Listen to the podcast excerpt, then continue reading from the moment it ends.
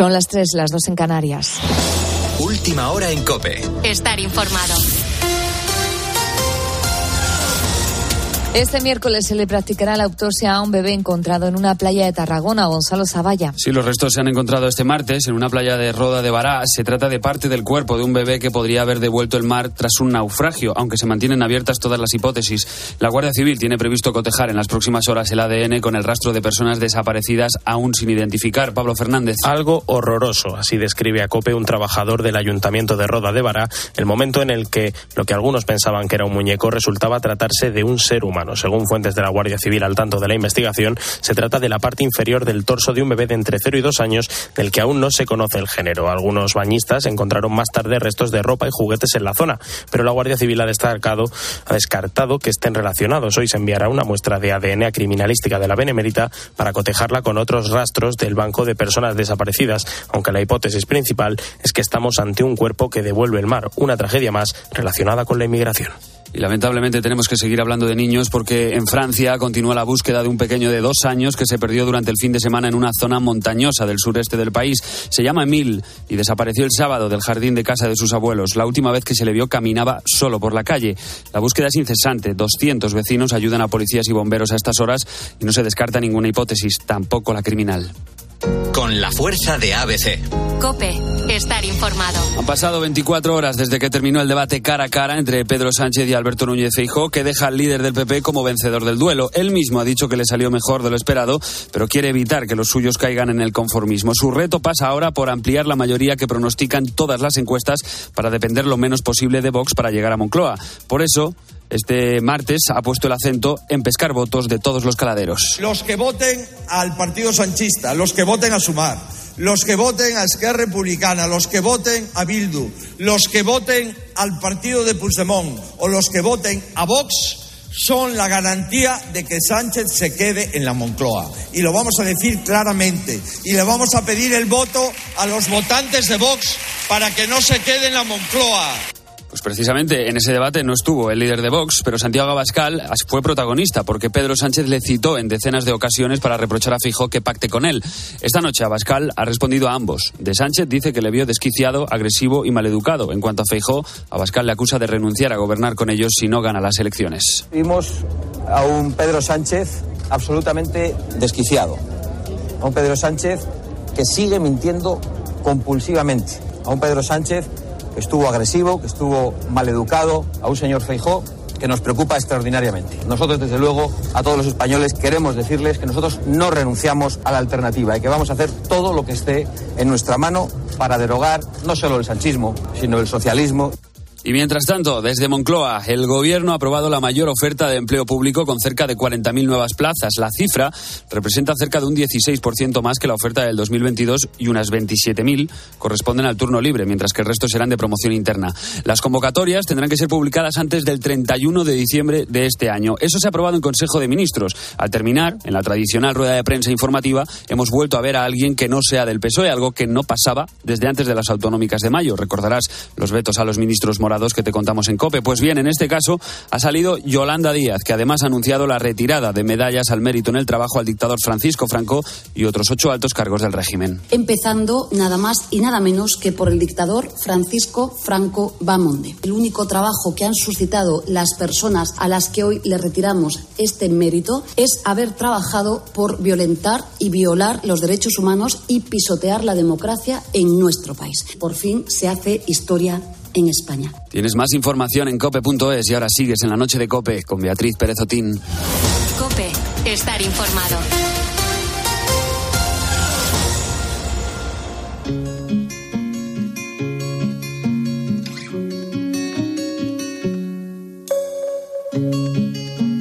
Escuchas la noche. Con Beatriz Pérez Otín. Cope, estar informado. Son las 3 y 4 minutos, las 2 y 4 minutos si nos escuchas desde las Islas Canarias. Hablamos de Alfred Hitchcock ahora. Es una de las figuras claves para entender el cine de hoy en día. Su amplia filmografía es una de las más reivindicadas desde los años 60, uno de los directores más influyentes para la historia. con una carrera que empezó cuando apenas tenía 26 años y aún había cine mudo y que terminó poco tiempo antes de su muerte. En su haber nos encontramos con títulos como Rebeca, La soga o La ventana indiscreta.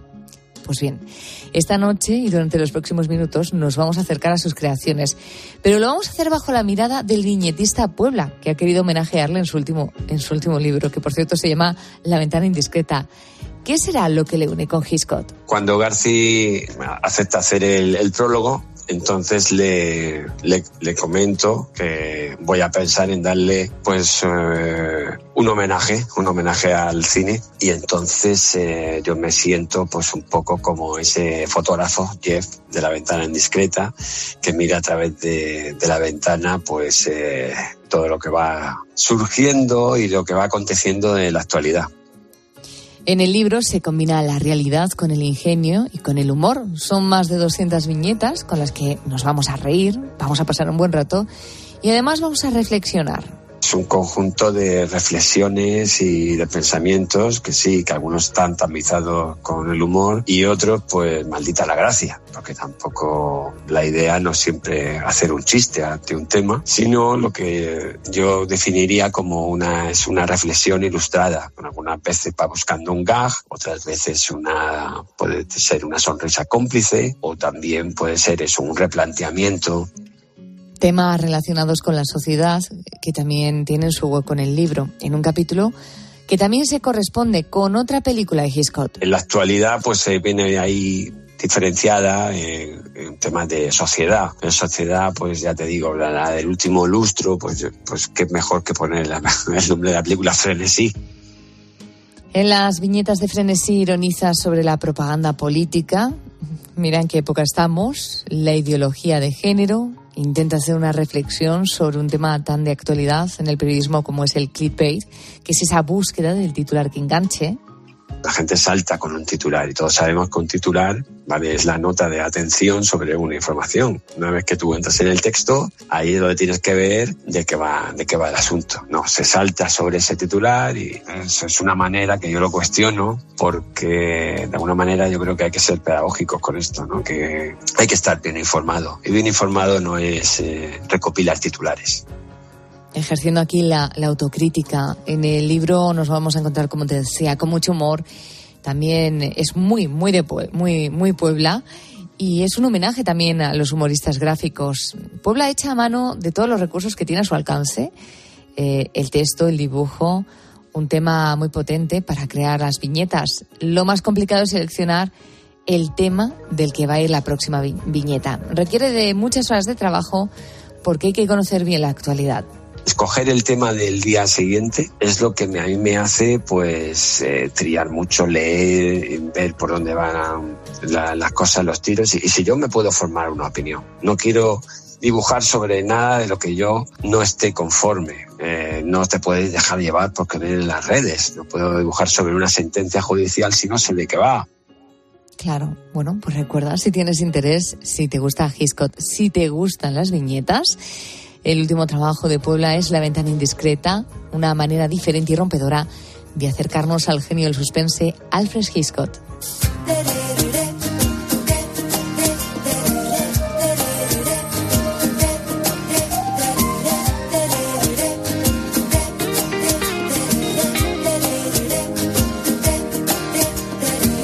Yo me siento al fin no es para mí. ¿Y qué me importa lo que viví? Si me regalan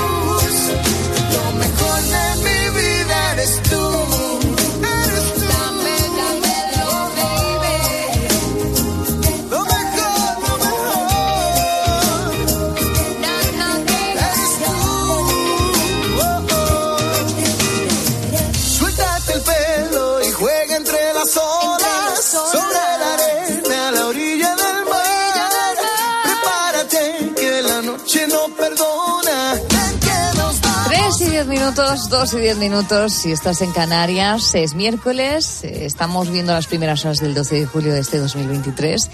Y siendo miércoles, toca lección de historia la noche de COPE. Enseguida vamos a saludar a nuestro colaborador José Luis Corral, profesor y catedrático de historia, para conocerle la, la vida del olvidado hermano de Francisco Franco, Ramón Franco.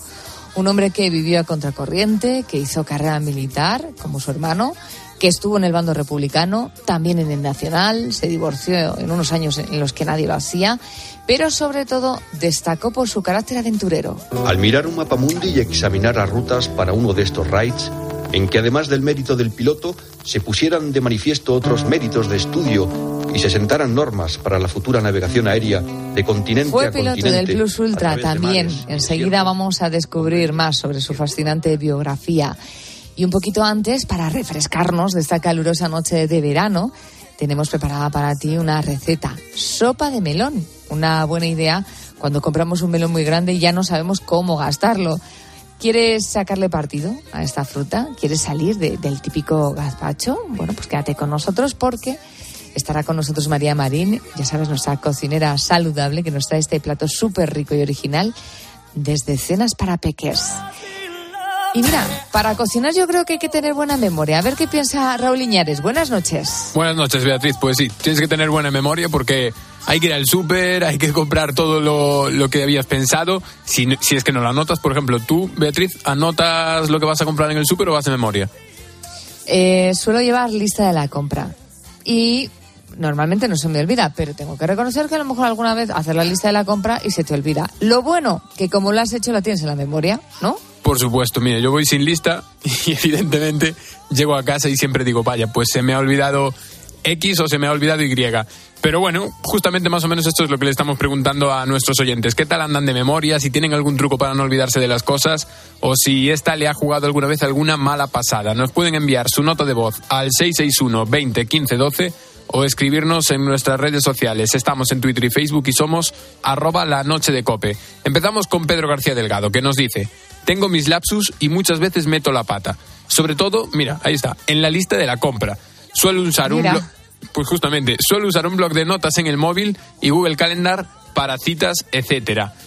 Que bueno, la verdad es que el móvil te saca de muchas, ¿eh? Sí, sí, Lo- sí, Lo de apuntarme, sí, lo de apuntarme en el móvil es eso, cumpleaños o, o cuando tenía algún examen o algo así, siempre funcionaba muy pero que muy bien. Y bueno, esto también nos dicen Ana y Rosa. Hola, Búho. Yo tengo muy buena memoria, estupenda. Lo que ocurre es que en determinadas ocasiones, como si no me acordara de nada, es la única manera de no tener más conflictos. De memoria, de momento ando bien. No me puedo quejar. Pero claro, todo es de momento. No, no me suelo olvidar de las cosas. Bueno, a veces pequeños descuidos todo el mundo los tiene. Por supuesto. Eh, a veces recuerdo donde no he dejado algo y digo, ay, que lo he dejado aquí, pero bueno. De memoria en general, de momento ando bien. Bien. Eso bueno, es. descuido no es lo mismo que mala memoria, ¿no? Un descuido lo tiene cualquiera. Sí, yo creo que Eh, un Rosa, descuido- sí que tranquila. Incluso a diario todos lo podemos llegar a tener. Y también nos han hablado Juan Luis, que cuenta sus trucos, y Albert Sánchez. Mira, el mensaje de Albert me ha hecho especial gracia. Yo llevo un par de bloc de notas y en ellas voy anotando lo que tengo que hacer y dándole prioridad a unas notas con respecto a otras. me ayuda muchísimo porque siempre que las veo pues me evoca lo que tengo que hacer, ¿no? Ese es mi truco. Otro, utilizo el móvil y en el- la aplicación de notas pues voy anotando todo aquello que tengo que hacer durante el día y creo una especie de como eh, hoja de ruta. Estar hablando por el teléfono con mi mujer y al rato decir, cariño, creo que he perdido el móvil. Que hago me lo en el trabajo o en el coche o algo. Buscándolo, buscándolo, buscándolo y digo, me cago en si estoy hablando contigo por teléfono. Oy, oy, oy. ¿Eso es despiste o mala memoria? Eso yo creo que es combinación de ambas. Pero bueno, por lo menos te echas unas risas. Eso sí. Eh, mira, Antonia Juan eh, nos escribe en Facebook y dice, hola a todo el equipo. Yo suelo tener buena memoria en general, excepto para aprender textos concretos palabra por palabra. Vamos, lo que se dice memoria de, esta, de, de aprendértelo... De, me- ¿Fotográfica? no, no, dice que fotográfica la tiene bien, pero cuando ibas al colegio te obligan a aprenderte un texto de memoria... Lo ¿eh? de, lo de chapar. O sea, eso es lo que a ella se le da un poquito peor. Bueno, yo creo que, que a la gran mayoría, ¿no? Sí, yo creo que- Las cosas de memoria. Luego la- las puedes aprender y olvidarse ensegui- enseguida, también es verdad, ¿eh? Sí, yo creo que eso nos pasaba a todos. En fin, recordamos que nos pueden enviar su nota de voz al 661 20 15 12 y escribirnos en nuestras redes sociales. Estamos en Twitter y Facebook y somos arroba la noche de cope. Qué mal que te perdí cuando te fuiste. Qué malo es estar triste. Me lo contó mamá con lo bonito que es amarse hasta morirse. Quédate en la casa, yo ya no las quiero. El coche, los muebles, todo para ti entero. Guarda los regalos, quédate las perlas. Yo me quedo con la cara que pusiste al verla. Desde luego, ti aquellos zapatos que te gustan tanto. Para mí aquel día que fuimos al campo. Quédate la colección de discos que compramos. Yo voy a quedarme con lo que cantamos. Qué bueno que volviste, qué bueno volar, qué bueno vivir la vida como un chiste. A lo que venga se resiste, ¿vale? Como soldado, siempre. Beatriz Pérez Otín. La noche. Cope, estar informado.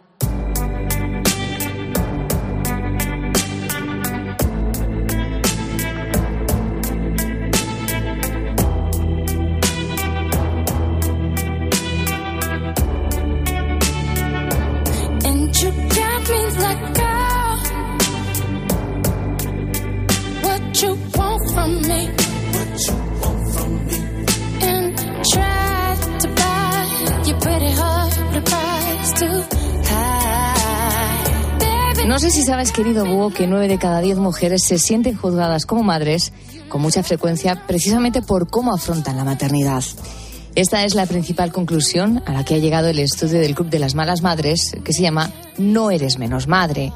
A través de este estudio han querido medir la presión social que recibe una mujer en las diferentes etapas de la, meta- de la maternidad, desde el embarazo y el posparto hasta las exigencias laborales, una vez que la madre se incorpora al trabajo. La cuestión, querido Búho, y especialmente querida, es ¿por qué nos sentimos así las madres en la sociedad actual? ¿De dónde viene este sentimiento de culpa? No soy menos madre por haber llevado a mis hijos a la escuela infantil con cinco meses por querer seguir teniendo mi vida profesional. No soy menos madre por haber renunciado a la jornada reducida y que sea mi pareja la que esté disfrutando de ella. No soy menos madre por desear que mis hijos y mi marido se metan en la cama y tener un rato de tranquilidad para mí sola en el sofá. por perder los papeles y gritarles de vez en cuando. No, querida, no eres menos madre, ni eres mala madre. Es normal que después de la llegada de un hijo hay un momento en el que pienses que ya no puedes más. Queremos que sepas que es algo natural y que no solo te pasa a ti o a esa amiga tuya que acaba de ser madre.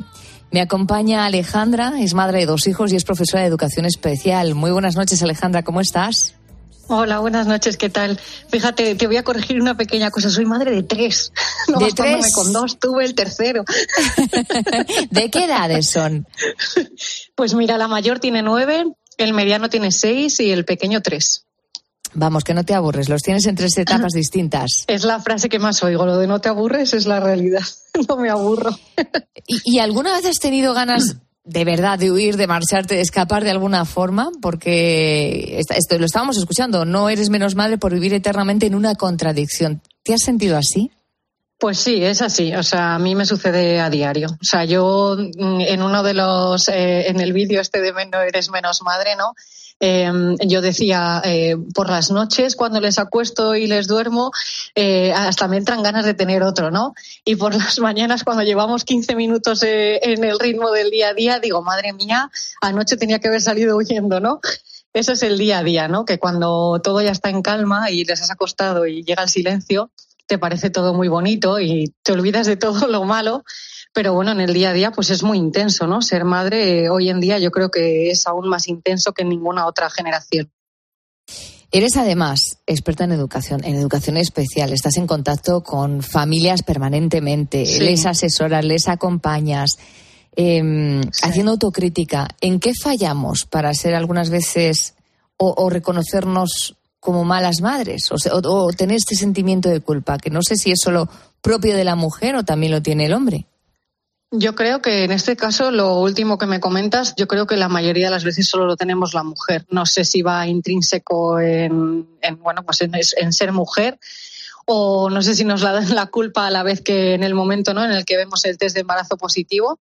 Pero es verdad que yo es algo que mis asesorías de acompañamiento familiar, ¿no? que hago con las sesiones con las familias que trato, eh, todas las mamás hablan de esa culpa, ¿no? O sea, no me he encontrado todavía ninguna familia después de 12 años de experiencia que me haya dicho la mamá que no se siente culpable, ¿no? Porque si te das cuenta desde que, mm, pues eso, desde que sabemos que estamos embarazadas, ya te sientes culpable si no comes algo que no debieras, eh, si no duermes lo suficiente, si no haces el ejercicio que debías hacer, si coges el peso que no debes coger porque te dicen, bueno, es que tienes que coger este kilo por embarazo, por cada mes de embarazo. Si has cogido un poco más, porque has cogido un poco más. Si coges menos, pues también que a ver si mi bebé le va a afectar. Todo eso, esa, esa culpa que nosotras llevamos, lo llevamos nosotras. O sea, es algo que, que yo no veo que eso suceda en, en los hombres, ¿no? Y yo es, es una de las cosas que más trabajo con las familias que, que vienen conmigo a asesorías familiares. Eh, hay una frase que seguro que la hemos escuchado alguna vez, incluso nos lo han dicho, y es la de no hay amor más grande que el de una madre. Y es muy duro, ¿no? Tener la sensación de que no puedes más, de que es muy difícil compaginar las dos vidas al mismo tiempo, la vida profesional con la maternidad, y genera sensaciones de frustración y de rabia. En tu caso, ¿cómo las gestionas? Yo, eh, yo te digo la verdad, o sea, yo mucho tiempo mm, me sentí muy mala madre, o sea, me sentía que, bueno, pues que era mala madre por muchas veces sentir que necesitaba esa parcela para mí, ¿no? Que quería seguir siendo Alejandra, no quería ser solo la madre de, porque al final mm, llega un momento que incluso cuando ya te metes en tema de escuelas infantiles y colegios, ya eres la madre de para todo. Ya mm, como no empieces a cuidarte a ti misma, desapareces un poco, ¿no? Porque es verdad que si no te priorizas tú, no te prioriza nadie. Entonces sí que yo busqué círculos en los que sentirme de la misma manera, ¿no? En el Club de Malas Madres esto es una de las cosas en las que más te sientes reflejado, ¿no? Porque es que al final estamos ante miles de personas que se sienten igual que tú. Entonces, pues una cosa que sientes que es tu única realidad, ¿no? Ves que es la realidad de muchísimas miles de personas y de mujeres que están sintiéndolo como tú, entonces te hace sentir más tranquila, ¿no? Y luego, aparte de esto, eh, también un poco el ir encontrando ¿no? esa paz que te va dando el tiempo, ¿no? Pues que al principio todo lo vives con mucha intensidad, pero la relatividad del tiempo hace que, que con, con perspectiva lo puedas ir viendo de otra manera, ¿no? Y encontrando pues esos ratos para ti y dándote cuenta de que priorizarte es positivo para todos, porque cuando tú te sientes bien, cuidas de mejor manera, ¿no? Y si tú te sientes realmente cuidada, pues realmente estás cuidando desde otra plenitud, ¿no? No estás siempre pensando el que lo estoy haciendo por los demás o qué mal me siento porque no me estoy cuidando nada yo o no tengo tiempo para ir a la peluquería o no tengo tiempo para hablar con mis amigas o no tengo tiempo para algo sencillo que igual un hombre no se tiene que plantear, ¿no? Si lo tiene el tiempo o no, porque se lo agenda y, y busca ese rato para hacerlo, ¿no? Y nosotras nos vamos dejando para el final pensando que así vamos a ser mejores madres. Pero esto no es así, realmente no necesitan nuestros hijos esto de nosotras, ¿no? Nadie nos lo Te, pide. te voy a pedir, Alejandra, que te quedes escuchando porque nos acompaña también en la noche de COPE Maite Egoscozábal. Ella es experta en conciliación y es socióloga del Club de las Malas Madres. Maite, buenas noches. Hola, buenas noches. Bueno, empezaba yo hablando de un estudio que acabáis de presentar en el Club de las Malas Madres y uno de los datos que arroja es que nueve de cada diez mujeres nos sentimos juzgadas por nuestra maternidad. ¿Qué motivó este estudio No eres menos madre? Bueno, pues realmente un poco lo que estabais comentando, ¿no? Para nosotras eh, el eje fundacional del Club de Malas Madres ha sido precisamente ese, ese sentimiento de culpa por no llegar a todo, esa sensación de, no ser la madre perfecta, de, de, bueno, pues ese imaginario de mujer y de madre que tenemos y que lo hemos construido, ¿no? Con todas eh, pues eh, los inputs que hemos ido recibiendo desde pequeñas, eh, pues cuando llega la realidad te das de bruces con, con, una realidad que no te habían contado, ¿no? Entonces ese sentimiento, ese nacimiento del sentimiento de mala madre y de no llegar a todo es el, el, germen del club y quisimos mm. a través de este estudio junto a Danone, pues quisimos ponerlo en cifras, ¿no? Este sentimiento de culpa este sentimiento de ser menos madre y eh, analizar sobre todo de dónde viene y en qué puntos nos sentimos más culpables a lo largo de nuestra maternidad, ¿no? Entonces, eh, vimos realmente que, que, es desde que te quedas embarazada, ¿no? Cuando nace este sentimiento de, de ser sí, menos madre o este sentimiento de culpabilidad. Nace Justo. antes de tener el hijo. Mm. ¿Qué papel juega la normalización de las diferentes formas de crianza en el bienestar emocional de las madres? Escuchaba antes a Alejandra y decía el, bien que había hecho el Club de las Malas Madres visibilizando todos los tipos de maternidades que hay, porque probablemente antes una madre no se quejaba en público, porque está mal, ¿no? No te puedes quejar, porque entonces ya no eres una buena madre, ¿no? Pero en el fondo todos, o todas en este caso, tenemos ese momento de en el que el vaso rebosa.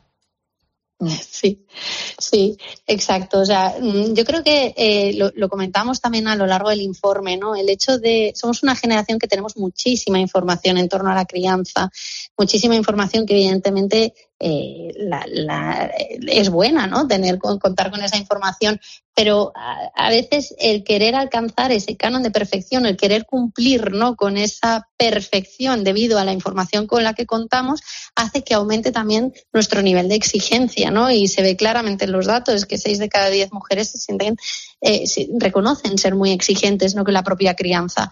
Este nivel de exigencia eh, también se forja con, con, esta información que nosotros le llamamos la profesionalización de la crianza. ¿no? Nuestras madres, las generaciones anteriores, no contaban con tanta información y por lo tanto, eh, entre comillas, eran más libres porque desconocían, ¿no? A lo mejor, pues el, el cómo gestionar emocionalmente a tu hijo, el cómo, ¿no? El cómo eh, poder acompañarle en las diferentes etapas, ¿no? De la adolescencia o de, de, de 0 a 3, pero ahora contamos con toda esa información, con lo cual el hecho de no poder cumplir con esos eh, patrones o esas indicaciones que nos da toda esta información hace que todavía nos sintamos eh, que no llegamos a todo y que no lo hacemos suficientemente bien. Uh -huh. Y este sentimiento de mala madre realmente es muy común en una generación de mujeres que es que no podemos llegar a todo y como dices, nos desbordamos con, con, con ese, eh, ese deseo de alcanzar el canon de madre perfecta, ¿no? Para quien nos esté conociendo en estos momentos, es verdad que si alguien nunca ha hablado o nunca ha escuchado hablar del de Club de las Malas Madres mm. y no sabe la filosofía que hay detrás, pues como que suena un poco mal, ¿no? Yo el otro día estaba sí. haciendo turismo, llevaba una camiseta de malas madres y un turista mexicano me dijo, eres una mala madre. Dije, bueno, sí, a mucha honra. a mí también claro. me pasa. Y, y le pregunté hijos, a mi hija. A mí me claro. dicen mis hijos, me dicen, pero ¿por qué llevas esa camiseta si no eres tan mala madre? Así que vamos a intentar explicar a los oyentes de la noche qué significa ser mala madre para cuando vean a una mujer con esa camiseta, que además la lleva como, como una bandera, que, que lo que significa realmente, ¿no? Y el mensaje que hay detrás de todo ello. Bueno, pues el Club de Malas Madres eh, nace realmente de la, de la experiencia personal de Laura Baena, ella es la fundadora, y, y, un poco lo que estamos contando, ¿no? El, el, sentimiento de no poder cumplir con ese canon de madre perfecta que está en los relatos y en los imaginarios de, de, de la generación de mujeres, ¿no? Que nos hemos criado en una aparente igualdad pero realmente eh, cuando te conviertes en madre te das cuenta de que la realidad que te han contado no es la real, ¿no? Eh, te das cuenta de que, bueno, que el querer eh, pues llegar a todo con una sonrisa perfecta, eh, como si las ojeras no existieran, ¿no? Fingiendo que todo va bien cuando en el fondo estás desbordada, estás agotada físicamente por no dormir, todo eso no, no se ha mostrado públicamente, ¿no? Eso se ha ocultado durante muchos años.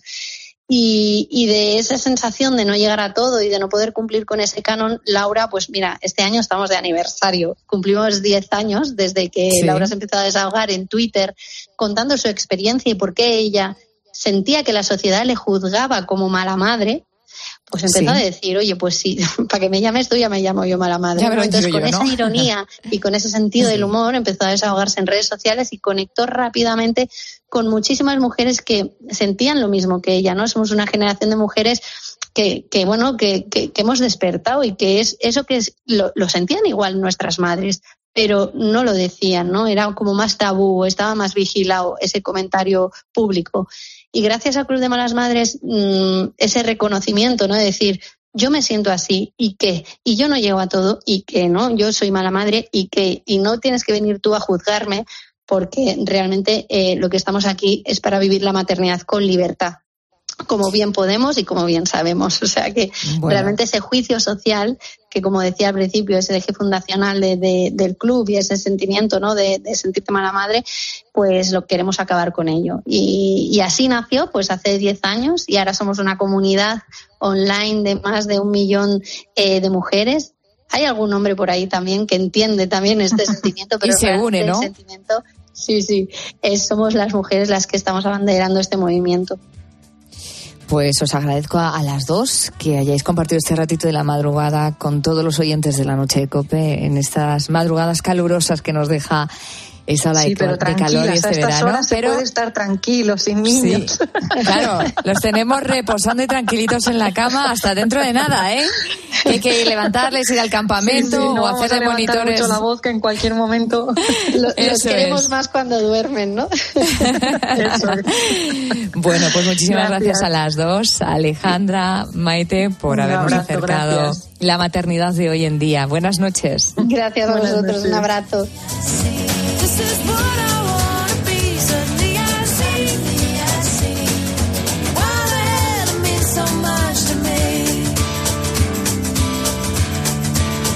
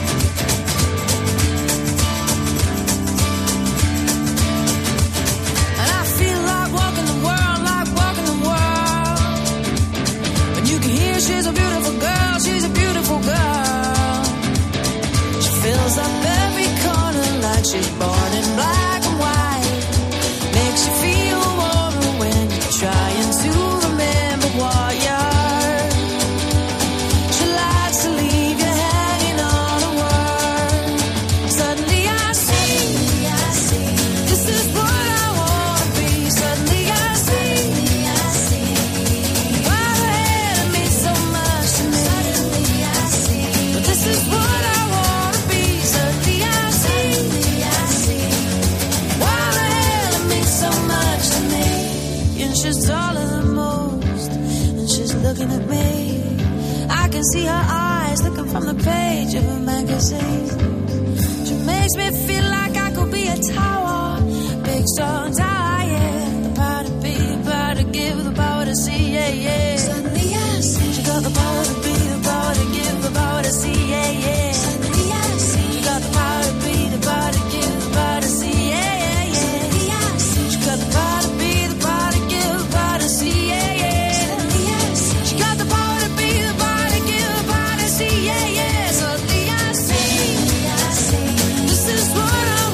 Seguimos en la noche de Cope, seguimos en directo sobrevolando la, la madrugada, acompañándote, compartiendo contigo estas horas mágicas y con todos los niños, eh, como acabamos de escuchar, indescansaditos, durmiendo, ¿no? Que es lo que tienen que hacer a estas horas.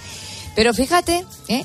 A veces los niños pues también se nos pueden llegar a olvidar, como le pasaba a Carlos de Toledo, aunque creo que no ha sido el, único. Hoy hablamos de memoria, de olvidos, de despistes. Raúl Iñares, buenas noches. Buenas noches, Beatriz. No ha sido el único Carlos, pero mira, eh, que ya nos ha contestado. Nos decía, el niño tenía 15 años al principio y menudo cabreo tenía. Pero ahora ya lo...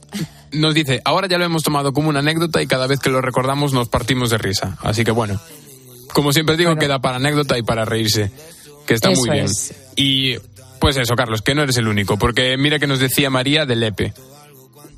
con mis hijos, como yo era así, cuando eran pequeños estaba continuamente pensando dónde los dejaba, cómo los dejaba, porque me daba miedo dejarlo olvidado en el coche. Pero vamos, una, una vez con mi hija fui a buscar la casa de un familiar y me dijo que no, que allí no la había dejado. Yo digo, ay Dios mío, ¿dónde he dejado yo a mi niña hoy? En fin, que tuve que ponerme a llamar a, a todos los, los familiares y los amigos que yo, con los que yo suelo dejar a mi hija, a ver en qué casa había dejado yo a mi hija antes de ir a trabajar. un Ay, ay, ay, ay. Pero bueno, gracias a Dios nunca me pasó nada grave. Qué mal lo tuvo que Menos pasar. mal. Qué mal lo tuvo Pues que sí. pasar, ¿eh? Madre mía. Bueno, pues... eh, recordamos redes. Recordamos redes. Pueden mandar su nota de voz al 661 20 15 12 o dejarnos sus comentarios y mensajes en nuestras redes sociales. Estamos en Facebook y Twitter y somos arroba la noche de cope. Otín. La noche. Cope. Estar informado. Oye, ¿tú también tienes algo que contar? ¿Qué tal, Belén? Buenos días. Hola, buenos días, Carlos. ¿Es usted insomne? No, yo no soy insomne. Tengo a mi marido, es un tranquilo que sube, baja eh, algunas noches porque cambié con la niña en el dormitorio de la niña. Y entonces hay noches que no se queda dormida. A las 10 de la mañana, en la hora de los fósforos, a Carlos Herrera le encanta pasarlo bien contigo. Total, que mi familia no me deja dormir. Y ya para colmo, los jueves universitarios, que el niño sale, y no para mejor a las seis y media de la mañana o a las cuatro. De lunes a viernes, desde las 6 de la mañana, Herrera en Cope. ¿Nos cuentas tu historia?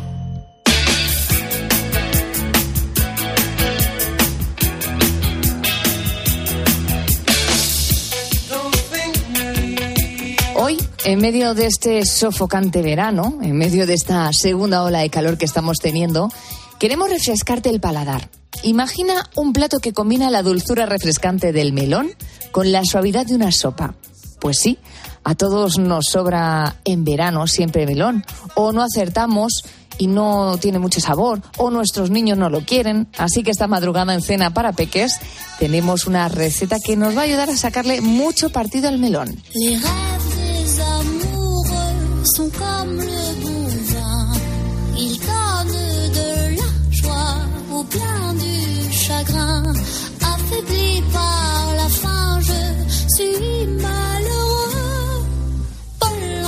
Ha llegado el momento de abrir nuestra cocina, nuestra cocina saludable con María Marín de Cenas para Peques, que cada miércoles nos da buenas ideas.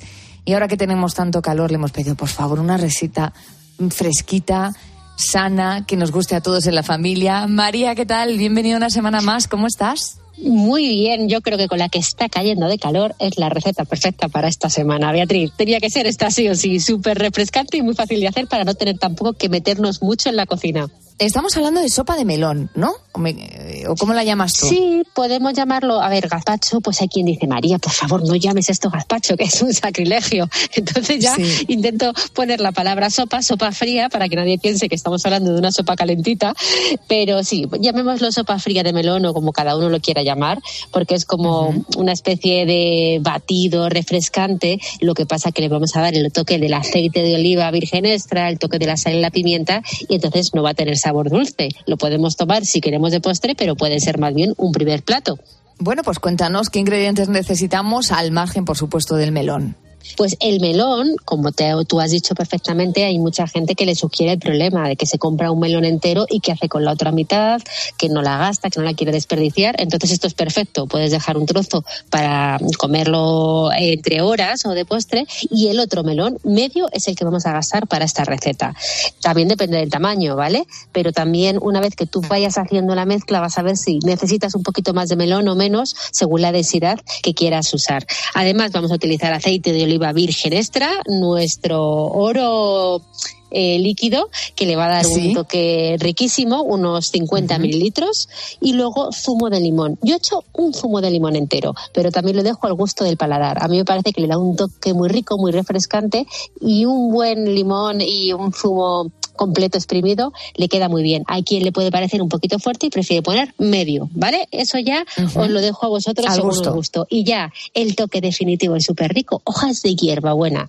Es una pasada porque le da una combinación eh, todavía más refrescante y, y yo recomiendo una buena cantidad. De nuevo, ves probando, ves echando, porque yo me vengo arriba y a lo mejor me voy hasta 10 hojas de hierbabuena. ¿Que no te convence mucho el sabor intenso? Pues pones solo 5. Pero ve probando y al final te convencerá. Y luego un toque de pimienta negra o pimienta blanca también le puede venir muy bien y un poquito de sal.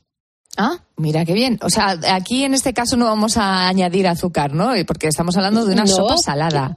Efectivamente, de primer plato. Ahora, por ejemplo, una cena fresquita que con el calor que hace no nos apetece nada así muy pesado, puede ser también, por ejemplo, ideal para la cena, porque le vamos a traer las vitaminas que nos aporta eh, el propio melón, más ese toque que le da, por ejemplo, el aceite de oliva, que esas grasas que necesita nuestro cuerpo. Entonces, bueno, eso ya, si lo quieres rematar, por ejemplo, con un poquito de jamón serrano por encima, unas virutas, o bien ese que se hace en modo crocanti, ya lo rematas, ¿vale? Eso ya ya si lo ¿Cómo hacemos completar, perfecto. Que, que nos quede crujientito el jamón.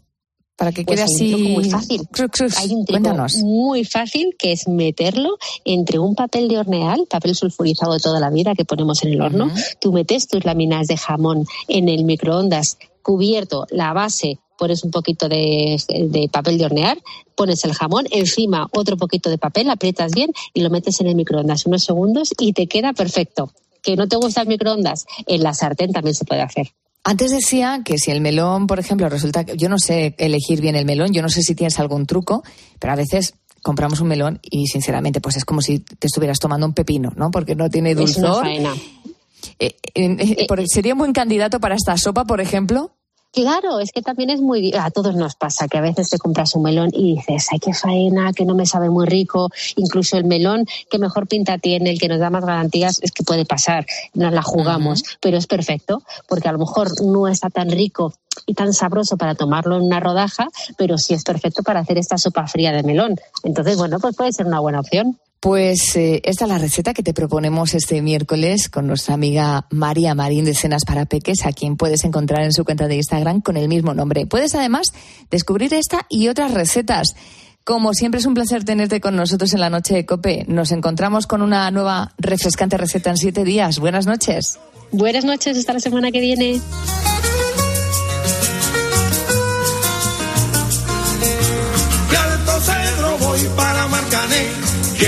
Beatriz Pérez Otín. La noche. Cope. Estar informado. Durante los próximos minutos vamos a descubrirte la historia del hombre que estuvo detrás de la hazaña de cruzar el Atlántico emulando a Cristóbal Colón a principios del siglo XX. Lo hizo en el hidroavión Plus Ultra. Su fama fue tal que solo la eclipsó su hermano. Héroe primero y más tarde olvidado por la historia, este hombre muere combatiendo en el bando republicano. Esta noche, en nuestro espacio gourmet, reservado para la historia con mayúsculas, vamos a saber quién era Ramón Franco, el hermano pequeño de Francisco Franco. Al mirar un mapa mundi y examinar las rutas para uno de estos raids, en que además del mérito del piloto se pusieran de manifiesto otros méritos de estudio y se sentaran normas para la futura navegación aérea de continente a continente a través de mares y desiertos, comprendí que el vuelo al Plata unía a todo esto los peligros del océano y de las regiones ecuatoriales. En 1926 traza la memoria de ese viaje en el Plus Ultra, uno de los artefactos más espectaculares de la aeronáutica militar española de aquellos años. La nave pasaría a la historia por realizar el primer vuelo entre España y América.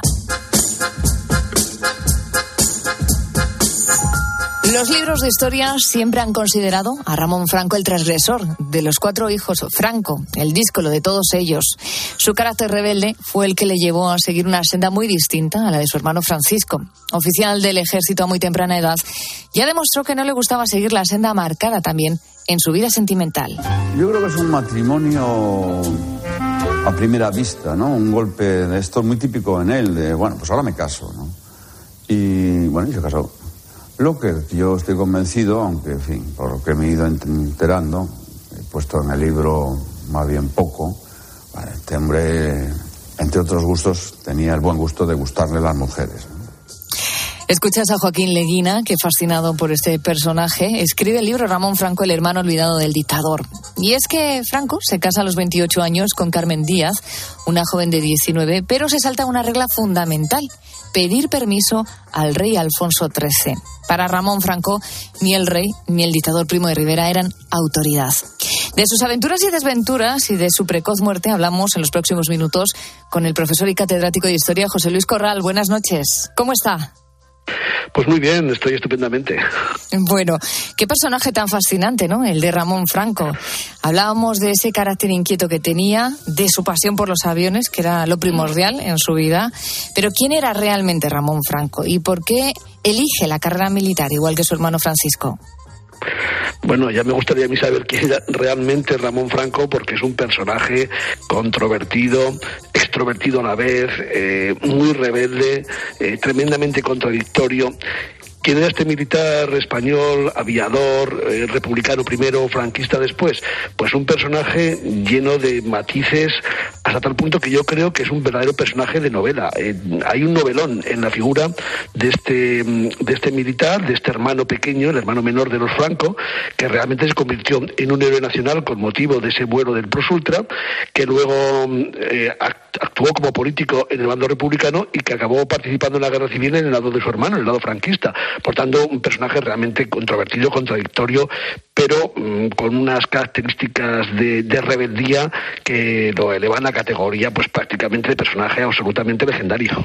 Ante los ojos de su familia era como el rebelde, ¿no? No sé si la oveja negra que se suele decir, pero luego eh, lo que hemos sabido, lo que ha trascendido es que era de trato cercano, que era abierto, que en el caso de su vida militar tenía mejor relación con los soldados rasos que con sus superiores. Eh, ¿Esto le causó algún tipo de problema en su carrera profesional?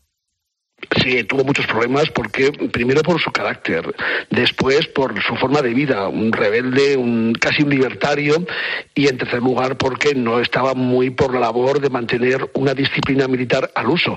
Esta cercanía con los soldados rasos, esta cercanía con la tropa, que a, a la cual consideraba incluso con mayor afecto que a sus superiores, que a los militares de rango, a los de carrera militar, pues le llevó a abandonar la carrera militar, a dedicarse a la política, a volver al ejército, a pasar del bando republicano al bando nacional. Bueno, realmente un personaje que es, que es todo un, contrasentido, como tantos en, historia- en la historia de España, pero especialmente él.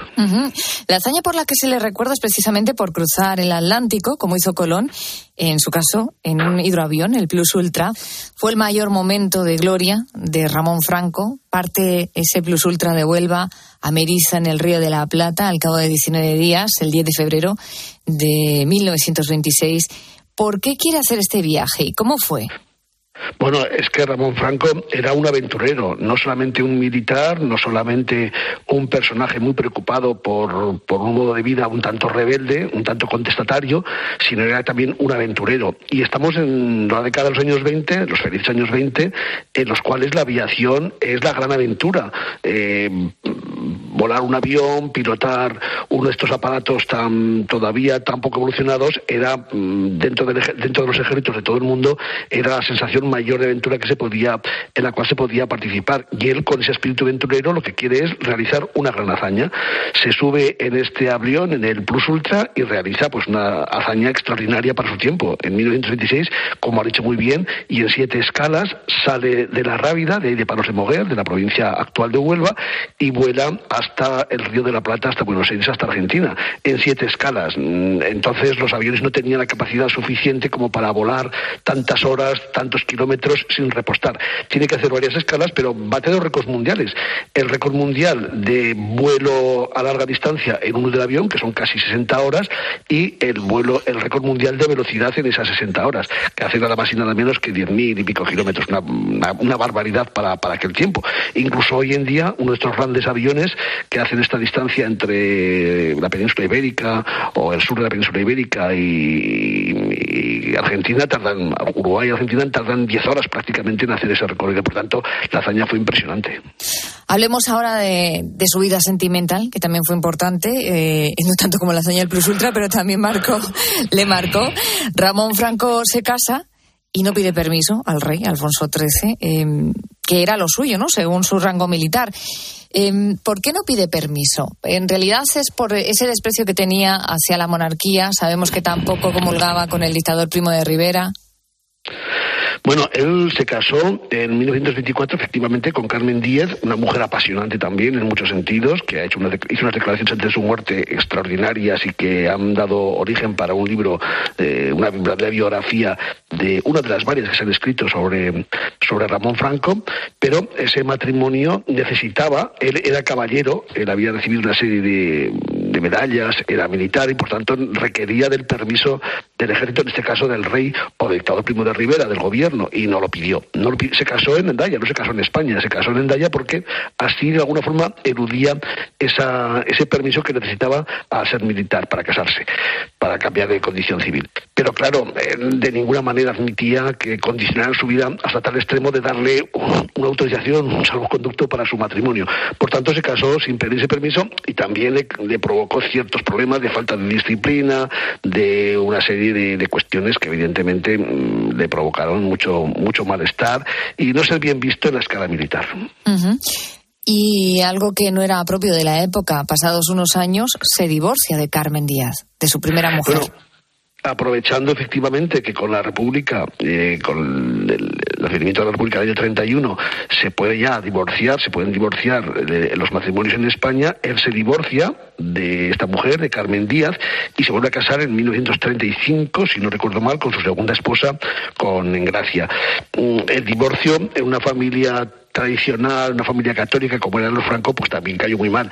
Y de hecho, su hermana Pilar Franco dedicó toda su vida a desmontar a la primera esposa, a Carmen Díaz, sobre la cual vertió una serie de injurias y infamías realmente tremendas, ¿no? De hecho, Carmen Díaz, que murió creo que hacia 1991 o 92, vivió eh, prácticamente oculta, casi perseguida en Andalucía, vivió en Cádiz, vivió en Sevilla, y hizo unas declaraciones muy interesantes en algunos periódicos, en alguna entrevista, al final de su vida, que ponen de relieve aspectos de la vida, de la personalidad de Ramón Franco que no conocíamos.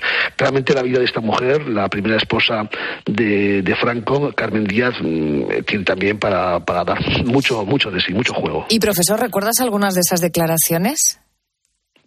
De, De Carmen Díaz. Franco. Sí, bueno, Carmen Díaz eh, tiene declaraciones tremendas, sobre todo contra la, hermana, eh, contra Pilar Franco, a la cual la acusa de haber sido la que ha arruinado su vida, de estar persiguiéndola, de poco menos que, mm, que decir que ella no era la esposa legítima de su hermano, que era una prostituta, una buscona y cosas por el estilo. ¿no? Las declaraciones que hace contra Pilar, eh, Pilar Franco son, son tremendas. Y lo hice ya cuando podía hacerlo, claro, cuando en España teníamos la libertad a partir de, de los años 90. ¿Cómo era la relación de Ramón Franco con sus hermanos?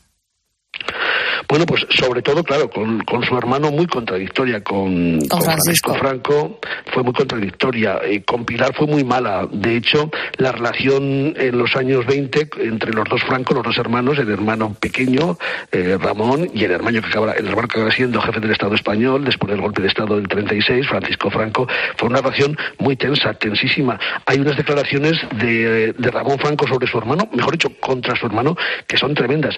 Fíjate, dice, eh, Paco mataría a nuestra madre, Paco Francisco Franco, mataría a nuestra madre por ambición y mataría a nuestro padre por presunción, por presumido, ¿no? Bueno, son, son terribles. Unas declaraciones que hace eh, hacia 1931, cuando se ha proclamado la, la Segunda República y Franco, pues ahí está en esa especie de limbo que no sabe muy bien si apoyar a la República, ponerse del lado de los, de los golpistas que aparecerán después del, del 34, del 36, en varias, en varias épocas, hasta que acaba siendo el jefe del Estado. Por tanto, la relación no era nada buena, no fue nada buena. Luego cambió, cuando en 1936 el que es, lo han nombrado la República, para quitárselo de encima, ¿eh? lo ha nombrado agregado militar en la Embajada de Washington, él vuelve desde Washington en el 36, cuando ya se ha producido el golpe de Estado, que da lugar a la guerra civil y automáticamente se pone al servicio a las órdenes de su hermano y de hecho participó en la aviación franquista. Pero bueno, ahí mejoraron un poquito las relaciones, pero nunca, nunca se llevaron bien. Fue una, una tensión tremenda, vital entre los dos hermanos. Y por ir concluyendo, eh, vamos a hablar de su muerte. Muere joven, muere en extrañas circunstancias, en un accidente de avión el 28 de octubre del año 1938, cuando su hidroavión cae en el mar durante una operación de bombardeo. ¿Qué se sabe de su muerte? Bueno, este es uno de los grandes misterios de la historia contemporánea de España. El 28 de octubre, efectivamente, sale de la batalla de Poyensa con un avión. En realidad eran dos aviones, ¿no? Uno lo, lo pilotaba él con varios miembros del ejército franquista, de la aviación franquista, y otro, lo- el otro, mm, el, el- el hermano gemelo de este avión gemelo, lo pilotaba Rudy Bay, un personaje muy, muy controvertido también, que fundó la compañía Espantas de aviación, que murió en 1999, en el año 2000, y que al final de su vida hizo también unas declaraciones en las cuales dice que lo que ocurrió realmente en ese vuelo para bombardear Valencia, aunque algunos dicen que iban directamente a Barcelona y no a Valencia, pero en fin, que en ese vuelo lo que ocurrió fue un sabotaje, que el avión que pilotaba eh, Ramón Franco fue to- mm, retocado de alguna forma, fue estropeado, fue alterado para que cayera al mar y que hay una, una gran con- controversia. ¿Quién mm, pudo alterar los mandos de este avión? ¿Quién pudo estropear ese motor, alterar el motor para que cayera al mar? Unos dicen que los franquistas dijeron en principio que habían sido los masones. Ramón, Ramón Franco era masón, ¿eh? fueron los masones. Eh, otros dijeron, los republicanos dijeron, no, que había sido su propio hermano, los propios franquistas, los que habían manipulado el avión para que cayera al mar. La cuestión es que cayó en el mar, se extrañó, a los pocos días recuperaron el cuerpo de los, del piloto, que era el capitán del, del vuelo, que era Ramón Franco, y de los compañeros de vuelo, y ya nunca más se supo. Ahí quedó de alguna forma olvidado, relegado un informe, una investigación sobre este accidente, que quedará en las brumas de la historia hasta que alguien encuentre documentos o se investiguen los restos que quedan, que están en el Museo de Mallorca, y se sepa realmente qué ocurrió en ese vuelo y por qué mm, capotó el avión al mar y se estrelló y murió Ramón Franco. Bueno, pues hoy queríamos acercarnos a este personaje de la historia que, como decíamos al principio, pasó de héroe con esa hazaña de cruzar el Atlántico en el hidroavión Plus Ultra por primera vez a principios del siglo XX al olvido eh, con el paso de los años. Y lo hemos hecho de la mano de nuestro profesor de historia y catedrático José Luis Corral. Unas semanas más, muchísimas gracias. De nada, Beatriz, un saludo muy fuerte y cuidaos mucho. Un abrazo. Adiós. Escuchas la noche. Con Beatriz Pérez Otín. Cope, estar informado. por todo este aprendizaje. Ya fueron más de dos mil las veces que me mataste. Estamos ya cerquita de las 4 de la madrugada, a las 3 en Canarias, y no vamos a perder las buenas costumbres. Eh, costumbres como que seas tú quien ponga el broche de oro al programa de hoy. Hoy hablando en todo momento de nuestra memoria, de qué tal andamos de memoria. Raúl Iñárez, vamos con la última tanda de buitos que se han animado a mandarnos su nota de voz y no se han olvidado de nuestro número de WhatsApp ni de nuestras redes sociales. Cuéntanos. No se han olvidado, no se han olvidado y nos están respondiendo, pues eso, si tienen algún truco para no olvidarse de las cosas o si les jugó alguna mala, mala pasada esta mala memoria. Mira, por ejemplo, Gustavo nos decía, de momento marcho bien de memoria. Sí es cierto que alguna vez que busco las llaves de casa, resulta que las tengo en el bolsillo del pantalón, que esto nos pasa muchísimas veces. O, o que a lo mejor la tienes en el lugar de siempre, vas a mirar, no está allí, te vas, vuelves y sí que estaba. Lo que pasa es que miraste mal. En fin, esto pasa muchas veces. También nos hablaron Mari Carmen y José Domínguez, que presumen de tener ellos sí muy buena memoria. Yo tengo muy buena memoria, me dice que tengo memoria de delfín, pero mm, no tengo algún truco, pues sí, a veces pues me apunto, pues si tengo cumpleaños, santos, alguna recuerdo así especial, me lo apunto en la agenda y ya con tiempo, mm, pues para acordarme y felicitar a esa persona, o, eh, pero no me suelo olvidar de las cosas de momento. A veces sí que me, encuentro con alguien y digo, ay, espera, esa la conozco, ¿cómo se llama? Y a lo mejor ahí dudo a veces un poco, pero luego ya mm, enseguida digo, ah, sí, tú eres fulanita. Mi padre, que en paz descanse, me decía que éramos iguales porque teníamos memoria de elefante. Yo te leo un libro y tengo memoria fotográfica. Nunca me he pasado, nunca se me ha olvidado una fecha, más que todo. Esto qué que nos- bueno, qué suerte tiene, ¿no? Eso, eso te iba a decir, que tiene muchísima suerte porque, vamos, en la época de, de estudiante yo siempre envidiaba mucho a los compañeros que estudiaban muy poco porque tenían esa memoria fotográfica. Entonces sabían en todo momento pues qué responder con eso, con igual estudiar pues una horita delante del libro. Eso es una suerte tremenda tener esa memoria ¿Sí? fotográfica, sí. Es verdad, porque hay cosas que son innatas y otras que se entrenan. Y hay gente, bueno, pues que viene de serie, ¿no? Con esa buena memoria, en este caso fotográfica. Eh, Me sentía identificada con la primera oyente que escuchábamos, porque, claro, muchas veces te, te cruzas con alguien, te suena su cara, sabes que la conoces. ¡Ay! ¡Qué mal rato, ¿no? Que no te salga el nombre. Y Esto- además mant- mant- mantienes una conversación y, te Y no sabes quién es el nombre. ¿No te ha pasado nunca de que te salude alguien por la calle, que, que sabes Sí. que, que la conoces, pero tú no sabes quién es? O sea, no es que no te acuerdes del nombre, es que no sabes quién es. Y te saluda hombre, Directamente no sabes. Wow, eso Claro, es mucho peor, ¿eh, Raúl? Eso, eso es malísimo porque tú tienes que hacer como que te acuerdas de ella. Sí, la última vez que nos vimos. Bueno, eso, Eso a mí me pasa mucho también. Bueno, pues como buen periodista tienes que ir preguntando a ver a qué conclusión llegas. Por supuesto. que, oye, hablábamos de memoria y también de despistes. Yo creo que una cosa nos lleva a la otra, ¿no te parece, Raúl?